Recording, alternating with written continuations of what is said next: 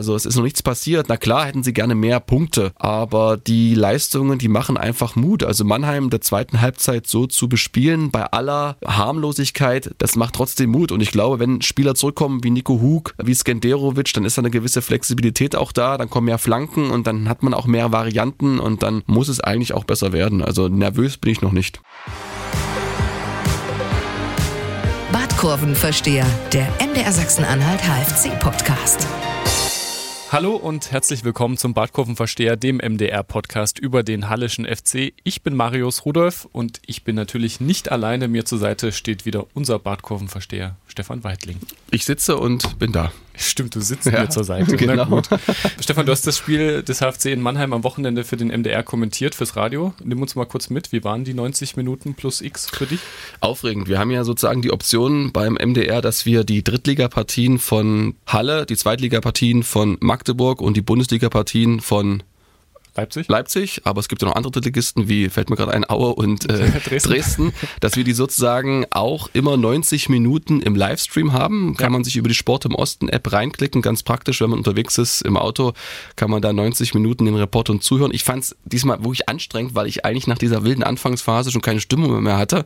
Äh, vier Tore in 14 Minuten, das war gewaltig dann ist es so ein bisschen abgeflacht. Ich rede jetzt mal so von meiner emotionalen Erfahrung ja. bei diesem Spiel. Und dann gab es nach dem 2 zu 3 von Tom Baumgart eigentlich nur noch Dauerpegel bis zum Ende, weil ich so das Gefühl hatte, die Mannschaft will und die Mannschaft kann tatsächlich dieses kleine Wunder schaffen und noch den Ausgleich zumindest erzielen. Am Ende hat es leider nicht geklappt, aber dazu später mehr. Die Folge heute beginnen wir gleich mit einem kurzen Kader-Update. Dann geht es später natürlich auch auf das Spiel gegen Mannheim, ziehen dann auch noch ein kurzes Zwischenfazit nach vier Saisonspielen in der dritten Liga und schauen am Ende natürlich auch noch auf Sandhausen voraus. Noch für euch, wir zeichnen auf, es ist kurz vor 11 Uhr am Mittwochvormittag. Ja, und wir starten mit einem kleinen Update zu Niklas Kreuzer. Er wird sich jetzt einer Chemotherapie unterziehen. Also wir können davon ausgehen, dass es sich um einen bösartigen Tumor handelt, sonst würde es ja diese Chemotherapie nicht brauchen. Thomas Sobotzig spricht trotzdem weiter von einer vielversprechenden gesundheitlichen Prognose. Wie hast du die Neuigkeiten in dieser Woche verfolgt? Na, ich habe auch seinen Instagram-Post äh, gelesen, fand, da steckte sehr viel Emotion drin. Er sprach ja davon, dass es eine unfassbare Unterstützung gegeben habe. Das hat man ja auch im Stadion gespürt. Das hat man, glaube ich, hat er gespürt bei Social Media. Unglaublich viele Likes von Kollegen, von Ex-Kollegen, von anderen Leuten. Und das freut mich sehr für ihn. Er hat ja auch nochmal extra seiner Familie gedankt, ganz explizit seiner Frau Melanie und seiner kleinen Tochter, die da keine Sekunde von seiner Seite gewichen haben und das auch nicht machen werden. Ich glaube, das ist extrem wichtig, dass er das spürt einfach, ne, dass er da nicht irgendwie allein in der Luft hängt, sondern irgendwie alle mit ihm diese Chemotherapie auch ein bisschen durchleiden und denken, Mensch, hoffentlich wird alles gut und bald ist er wieder da. Und das ist bestimmt für den Heilungsprozess, bin kein Arzt, aber sicherlich nicht abträglich. Wir wissen noch nicht genau, wie lange er ausfallen wird. Gibt es denn sonst irgendwelche Neuigkeiten aus dem Lazarett? Sind ja noch einige andere, die aktuell noch fehlen. Hug, Skenderovic, Halimi. Hast du da was gehört? Ja, also ich war ja beim Training. Heute um 10 Uhr Krafteinheit. Fangen wir an mit Nico Hug. Der kam gut gelaunt aus seinem Auto gestiegen. Ähm, hat mir gesagt, dass es dieses Wochenende natürlich noch nicht reicht. Aber er geht davon aus, dass er nach dem Landespokal in Sangerhausen dann eventuell gegen Aue Auswärtsspiel schon wieder mit dabei sein könnte. Das sind noch zweieinhalb Wochen. Hat danach nochmal Spezialtraining gemacht ähm, mit Dennis Hasenbeek Weg mit dem Physiotherapeuten und der machte wirklich einen guten, fitten Eindruck. Äh, Nico Hug bei Skenderovic ist es so, er ist noch nicht im Mannschaftstraining drin, konnte aber diesen von John Brandes aufgestellten Kraftzirkel bewältigen, kommen wir gleich dazu. Ja, vom Athletiktrainer. Also vom Athletiktrainer, ja. genau, hat er mitgemacht. Und Halimi kam auch raus. Ähm, jetzt muss ich überlegen, der rechte Knöchel komplett bandagiert, auch der Fuß mit und so ein Stück weit die Wade. Und da hat John Brandes zu ihm gesagt, pass auf, ähm, es gibt ein paar Übungen für den Oberkörper, die kannst du mitmachen. Zum ja. Beispiel Medizinball hochschleudern.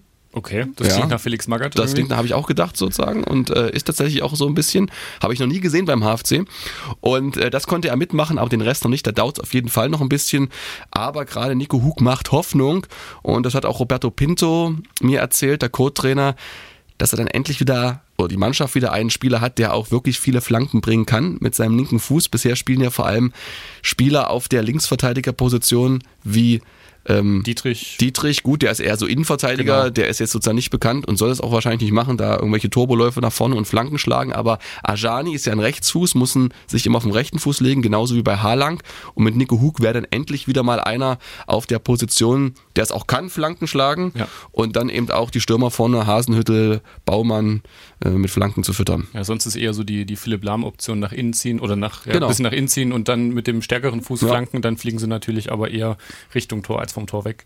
Na gut, wir, wir sind gespannt. Es wäre natürlich wichtig, wenn Nico Hug zurückkehrt, um auch die Viererkette da hinten so ein bisschen zu stabilisieren, damit man da auch langsam wieder in diese, diese klare Formation kommt, auch wenn natürlich Niklas Kreuzer trotzdem weiterhin fehlen wird.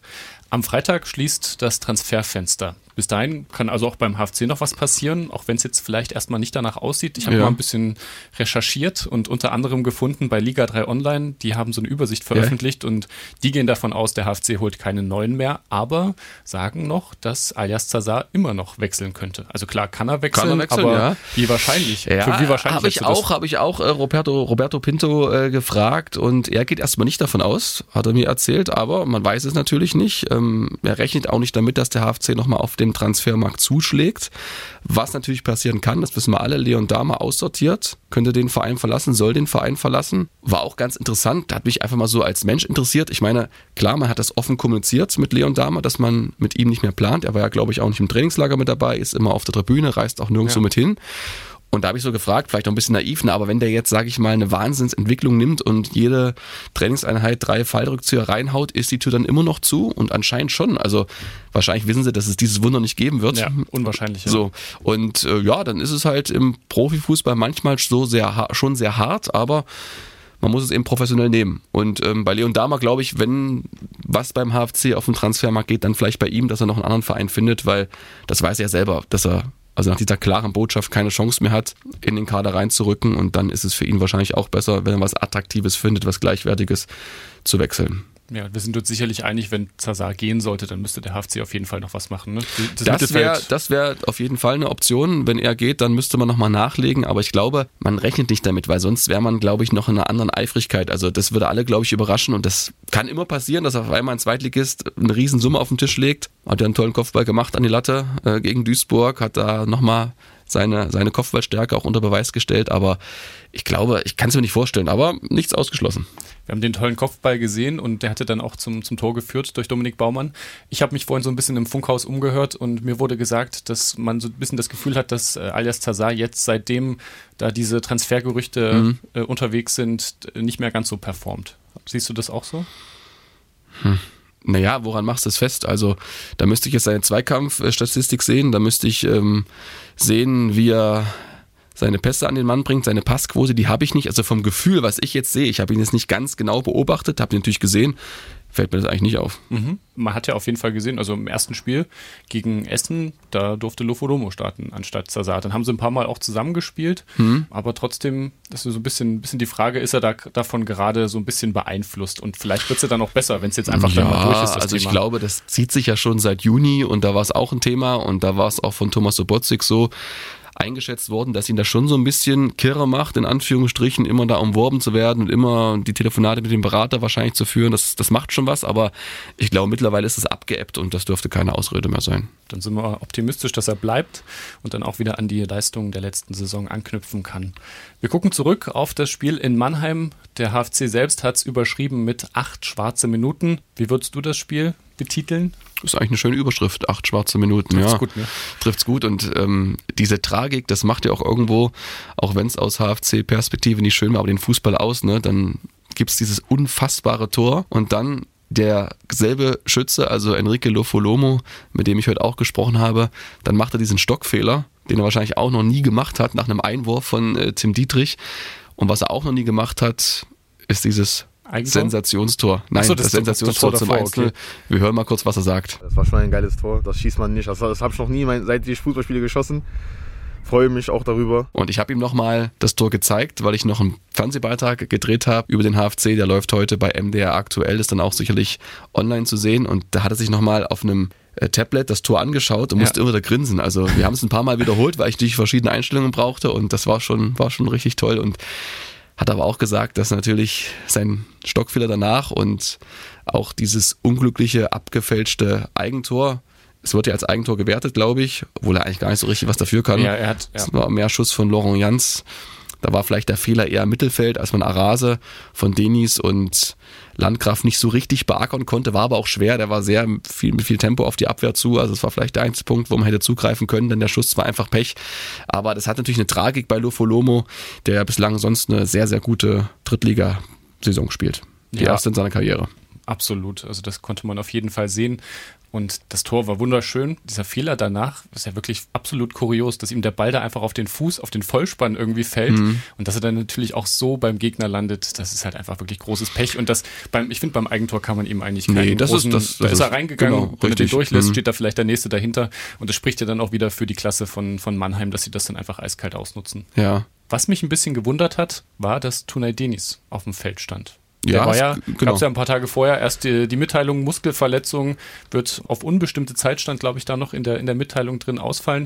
Und dann war er auf einmal dabei. Kannst du uns sagen, was da los ist? Habe ich auch nachgefragt ähm, beim Top-Physio vom HFC, Dennis Hasenbeck, dachte schon, es sind seine Wunderhände. Er kann ja wirklich Sprunggelenksverletzungen beim Kapitän, bei Jonas Niedfeld, mindestens durch Auflegen seiner Hände um zwei Wochen verkürzen, die Ausfallzeiten. Aber diesmal war es nicht so. Es gab einen klinischen Befund bei Tunay Denis.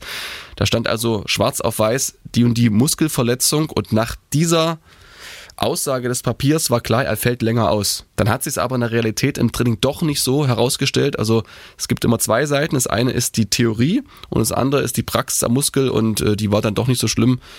In dem Fall war es nicht so eine schlimme Verletzung, dass er doch wieder spielen konnte. Und man dachte schon am Freitag, da habe ich ihn kurz äh, gesehen, wie er sozusagen Richtung ähm, Kabine lief. Und da habe ich ihn gefragt, alles gut? Und da hat er nicht den Daumen gehoben, aber auch nicht den Daumen nach unten gezeigt, sondern so die Hand so wackeln lassen, ne? so ausgespreizt. Und da dachte ich mir schon, naja, das wird besser. Durfte wahrscheinlich am Ende selber entscheiden, ob er spielt oder nicht. Ja.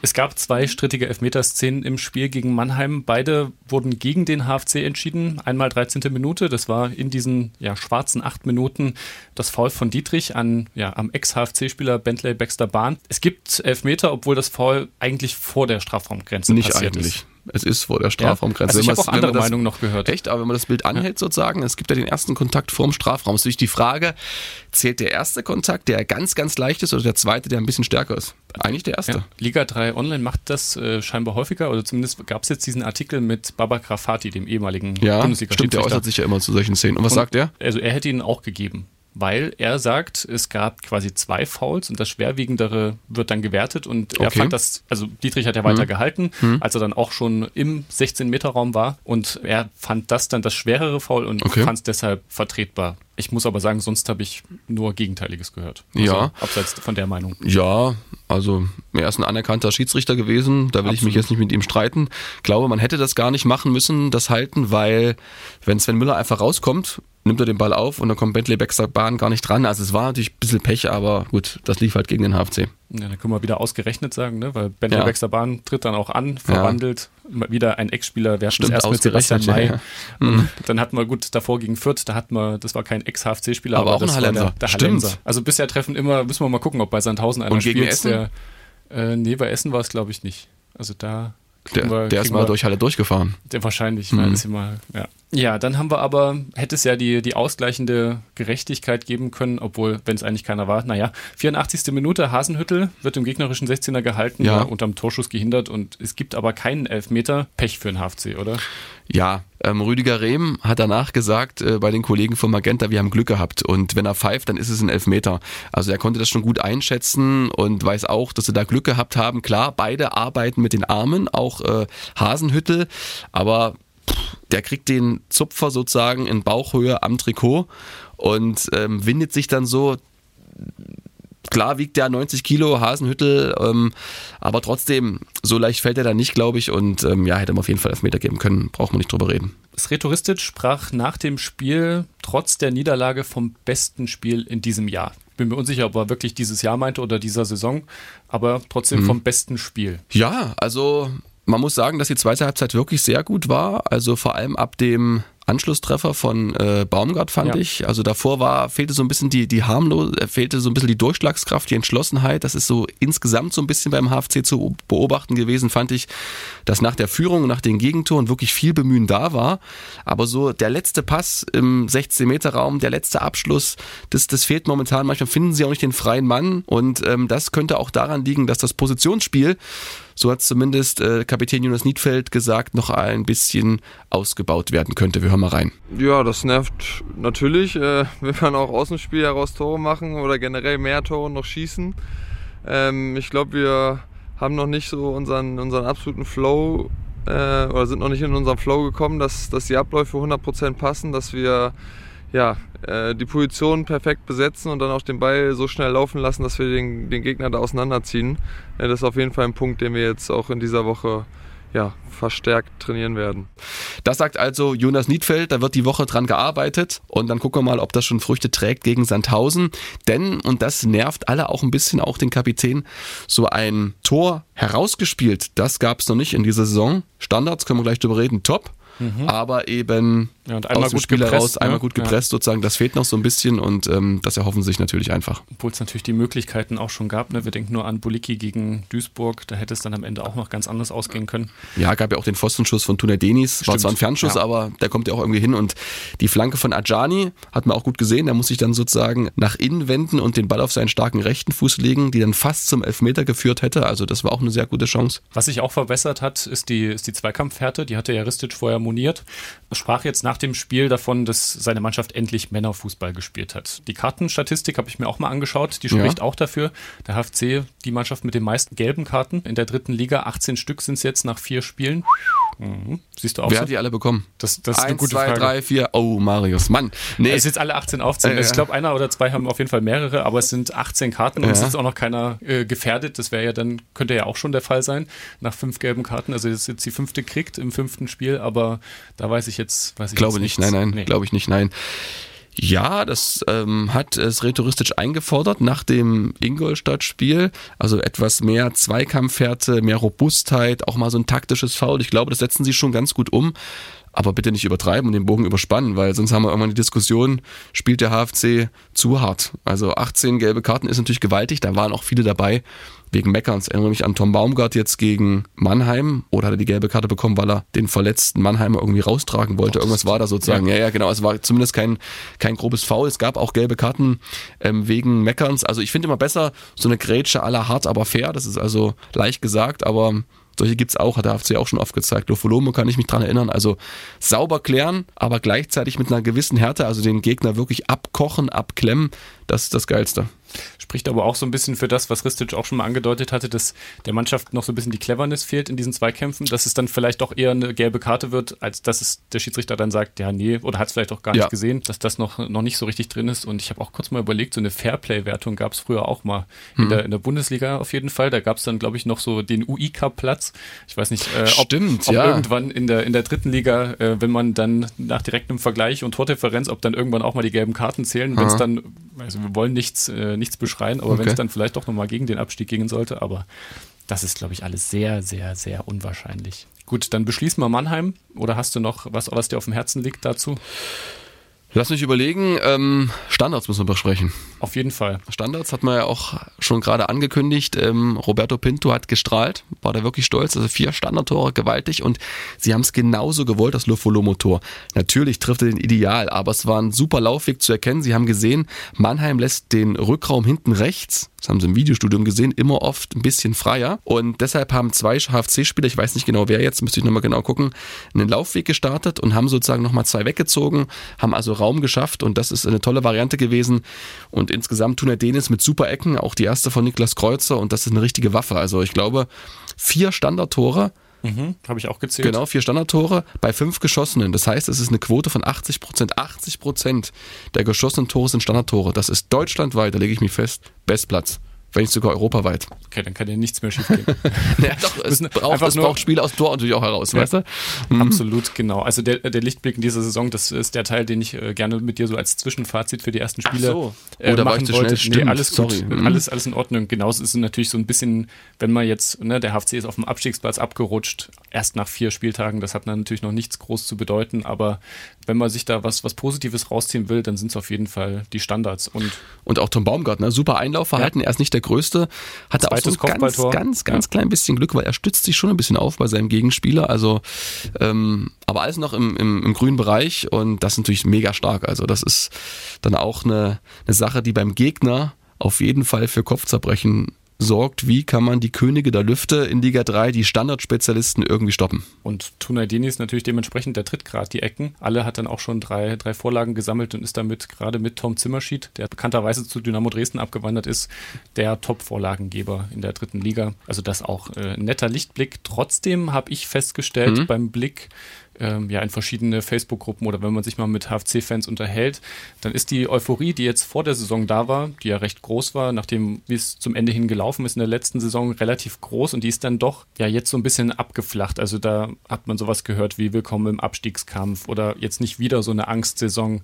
Nach vier Spielen siehst du den HFC jetzt in einer ähnlichen Situation wie letzte Saison oder drückt da jetzt doch so ein bisschen der Tabellenplatz? Ja, letzte Saison hatten sie nach vier Spielen drei Punkte, waren ein bisschen besser sogar mit Platz 14. Genau genau. Lag ja. daran, dass die Liga damals viele Mannschaften hatte, wie Oldenburg, Bayreuth, die Aufsteiger, die sind überhaupt nicht in Dritt gekommen. Die ja. kommen jetzt richtig gut in Dritt. Also die dritte Liga ist nochmal schwerer, glaube ich, nochmal ausgeglichener in dieser Saison. Aber ja, also Roberto Pinto sagt auch, also es ist noch nichts passiert. Na klar, hätten sie gerne mehr Punkte aber die Leistungen, die machen einfach Mut. Also Mannheim der zweiten Halbzeit so zu bespielen, bei aller ähm, Harmlosigkeit, phasenweise, die wir angesprochen haben, aber es gab ja auch Möglichkeiten, das macht trotzdem Mut. Und ich glaube, wenn Spieler zurückkommen wie Nico Hug, ähm, wie Skenderovic, dann ist da eine gewisse Flexibilität auch da, dann kommen mehr Flanken und dann hat man auch mehr Varianten und dann muss es eigentlich auch besser werden. Also nervös bin ich noch nicht. Was sich aber auch so ein bisschen rübergetragen hat jetzt in die neue Saison, ist so diese, die Auswärtsschwäche, die es letzte Saison oh ja. auch schon ja. gab. Ich habe auch da mal in die Statistik geschaut. Ist natürlich jetzt beide Auswärtsspiele verloren, Ingolstadt und jetzt halt eben Mannheim. Ähm, wenn man saisonübergreifend dann guckt, dann sind es jetzt auch schon fünf Niederlagen in Folge. Was, was denkst du, warum tut sich der HFC auswärts gerade so schwer? Ist, Oder schon länger so schwer? Ja, ist schwierig. Ist schwierig. Ähm, Habe ich auch den Kapitän gefragt, Jonas Niedfeld, und der findet es auch schwierig. Ja, gut, ich glaube, wir hatten, als der Trainer neu kam, eine ganz gute Phase auswärts, haben, haben da wirklich viele Punkte äh, auf fremden Platz geholt. Woran das dann genau liegt, äh, ist immer schwer zu analysieren. Ähm, ja, ich glaube, wir, wir tun uns zu Hause natürlich einen Tick leichter, das ist auch normal, aber trotzdem äh, müssen wir uns auswärts erstmal darauf konzentrieren, stabil zu sein, möglichst wenig Gegentore zu fangen, weil nach vorne sieht man ja, dass wir, dass wir immer treffen können, aber wenn man halt äh, ja, sieben Gegentore in zwei Spielen kassiert, dann ist es schwer, was mitzunehmen. Gut, er sagt, zu Hause fühlen sie sich ein bisschen wohler und er hat auch recht, die Auswärtsstatistik unter Ristic am Anfang, die war wirklich besser. Ganz ehrlich, ähm, ich, ich habe keine richtige Erklärung. Also er hat ja auch versucht, da so ein paar Sachen zusammenzusammeln, die als Argumente dienen könnten. Vielleicht ist es auch bald Vergangenheit. Ja, natürlich. Ja, und dann ist es sozusagen äh, weg. Also sicherlich ist immer gut zu Hause, das Publikum ist da, das, das treibt einen an und äh, es war natürlich auch wirklich harte Brocken auswärts, muss man auch sagen, mit Ingolstadt und mit Mannheim. Das sind wirklich, ähm, wirklich ordentliche Teams in Liga 3 es ist ja auch eigentlich üblich, dass man natürlich zu Hause ein bisschen stärker ist. Also ich kann mich jetzt an keine Mannschaft erinnern, die, die auswärts immer mhm. stärker war als zu Hause. Gab es sicherlich auch mal. Mhm. Und wenn man so auf die letzte Saison guckt, ist es im Endeffekt auch gar nicht so dramatisch gewesen, fand ich. Ich habe nochmal nachgezählt.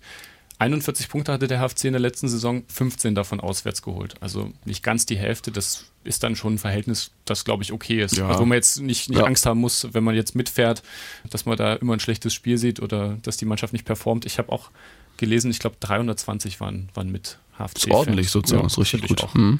In Mannheim. Diesmal gibt es keine weitere Anreise, es wird wieder in Halle gespielt. Am Sonntag ist es wieder soweit, also das zweite Spiel in Folge am Sonntag, diesmal 13.30 Uhr in Halle gegen Absteiger Sandhausen, der natürlich gerne wieder schnell zurück will in die zweite Bundesliga und ja, dieser Favoritenrolle bisher auch ganz gut gerecht wird. Platz 4 in der Tabelle. Wie hast du Sandhausen bisher gesehen, jetzt nach vier Spielen? Na, ich habe die Zusammenfassung gesehen gegen Aue. Das Spiel haben sie unglücklich verloren. Wäre mindestens ein Unentschieden drin gewesen. Gegen Dynamo war richtig stark. Die haben sie völlig abgekocht. Die kamen nur zu einer Chance durch Tom Zimmerschied nach einer Ecke. Und jetzt zuletzt die Löwen 3-0 weggeknallt zu Hause. Also da ist wirklich viel Qualität da. Verstärkt mit Tim Knipping kopfballstarker Spieler, Abwehrboss und auch vorne der Offensive viele schnelle, wuchtige Spieler, also eine gute Mischung aus allem. Also das wird schwierig, aber nicht unmöglich. Warum? Genau, das ist die nächste Frage, die ich an dich habe. Also mhm. vier Punkte hat der HFC bisher geholt, alle zu Hause. Wir hoffen, dass es so, so weitergeht, dass da zumindest ein Punkt drin ist. Bisher in der Liga also noch kein Heimspiel, was der HFC verloren hat. Wie zuversichtlich bist du, dass das so bleibt gegen Sandhausen? Ja, ich bin zuversichtlich. Was bleibt einem anderes auch übrig? Ich habe die Spiele gesehen. Ich hatte nie das Gefühl gegen Mannheim, sie sind unterlegen. Ingolstadt war eine Ausnahme und deshalb 1-0 für Halle. Sehr gut, hast du auch schon vorne weggenommen. Ich wollte natürlich noch wissen, wie es ausgeht. Ist auch immer schön, ne? Ich frage auch mhm. immer in unserer Facebook-Gruppe, wie es denn ausgeht. Und na gut, man, man sieht dann schon, dass die meisten dann doch ein bisschen befangen sind. Ja, also das sind natürlich die Tipps immer pro. Mein obwohl letzter war ja auch immer. nicht richtig. Mein letzter Tipp war ja auch nicht richtig. Ich habe ja auch äh, was anderes Stimmt. prophezeit für wir, Mannheim. Wir, wir, tippen hier immer und dann gucken wir gar nicht, ob es gestimmt hat. Ne? Müsste, müsste sich vielleicht einer nochmal hinsetzen, das wäre wahrscheinlich ich sein, und nochmal nachgucken, wie es dann am Ende gelaufen ist. Vielleicht machen wir das zum Ende der Hinrunde. Dann gucke ich mal die Tipps durch, die wir abgegeben haben, wie, wie gut wir orakelt haben oder nicht. Was es auf jeden Fall geben wird, es wird eine Premiere geben, weil ich habe nicht gefunden, dass der HFC schon mal gegen Sandhausen gespielt hätte. Kannst du dich Kann erinnern? Kann ich mich nicht erinnern. Könnte also eine Premiere sein. Ja, Sandhausen hat ja, ja auch mal eine Zeit lang äh, dritte Liga gespielt. Obwohl, gab es die dritte Liga da schon? Ich kann mich erinnern. Ich kann man ja googeln sozusagen, also ja, Duelle. Stimmt. Halle das hätte man mal Sandhausen. im, Vorfeld machen können. Ja, nee, aber da habe ich, hab ich nachgeguckt, mhm. äh, ob's, äh, man, man, hört das Mausklicken. Ähm, da, da hatte ich auf jeden Fall nachgeschaut. Nee, ich kann mich aber erinnern, ich war mal in Sandhausen im Stadion, weil mein Bruder da in der Nähe wohnt. Und das war aber auch gegen Waldhof Mannheim. Also passt ja dann irgendwie auch wieder. Aber das ist, da müsste ich nochmal die, die Karte raussuchen. Mache ich vielleicht im, im Nachgang nochmal. Ist auf jeden Fall schon eine Weile her, aber soweit ich weiß, gab es das Duell noch nicht und noch nicht mal in Steht hier auch, also kein Spiel gefunden. Na dann. Das große, weite Internet und das ist wirklich weit. Wird kein ganz, Spiel ganz gefunden. große Premiere. Wir hoffen, dass äh, der HFC da die Bilanz direkt mit einem Sieg startet und sind ganz gespannt, wie es am Sonntag ausgeht, 13.30 Uhr. Und wir werden natürlich nächste Woche dann auch wieder darüber sprechen. So machen wir das. Vielen Dank, Marius. Ich danke Schön dir. war's. Wunderbar, dann bleibt mir zum Schluss noch zu sagen, Abonniert den Podcast gerne, falls ihr es noch nicht gemacht habt. Ihr findet den ja ganz normal bei Apple, bei Spotify, in jedem Podcatcher eurer Wahl. Fast überall sind wir zu finden, genau wie auf unserer Homepage mdr.de im Sport. Außerdem gibt es natürlich auch die angesprochene Facebook-Gruppe, die heißt auch Badkurvenversteher. Dort könnt ihr sehr gerne beitreten und mit uns über den HFC diskutieren. Und damit möchte ich mich bedanken, auch bei dir, Stefan, und bis zum nächsten Mal. Gerne. Ciao, ciao. Kurvenversteher, der MDR Sachsen-Anhalt HFC-Podcast.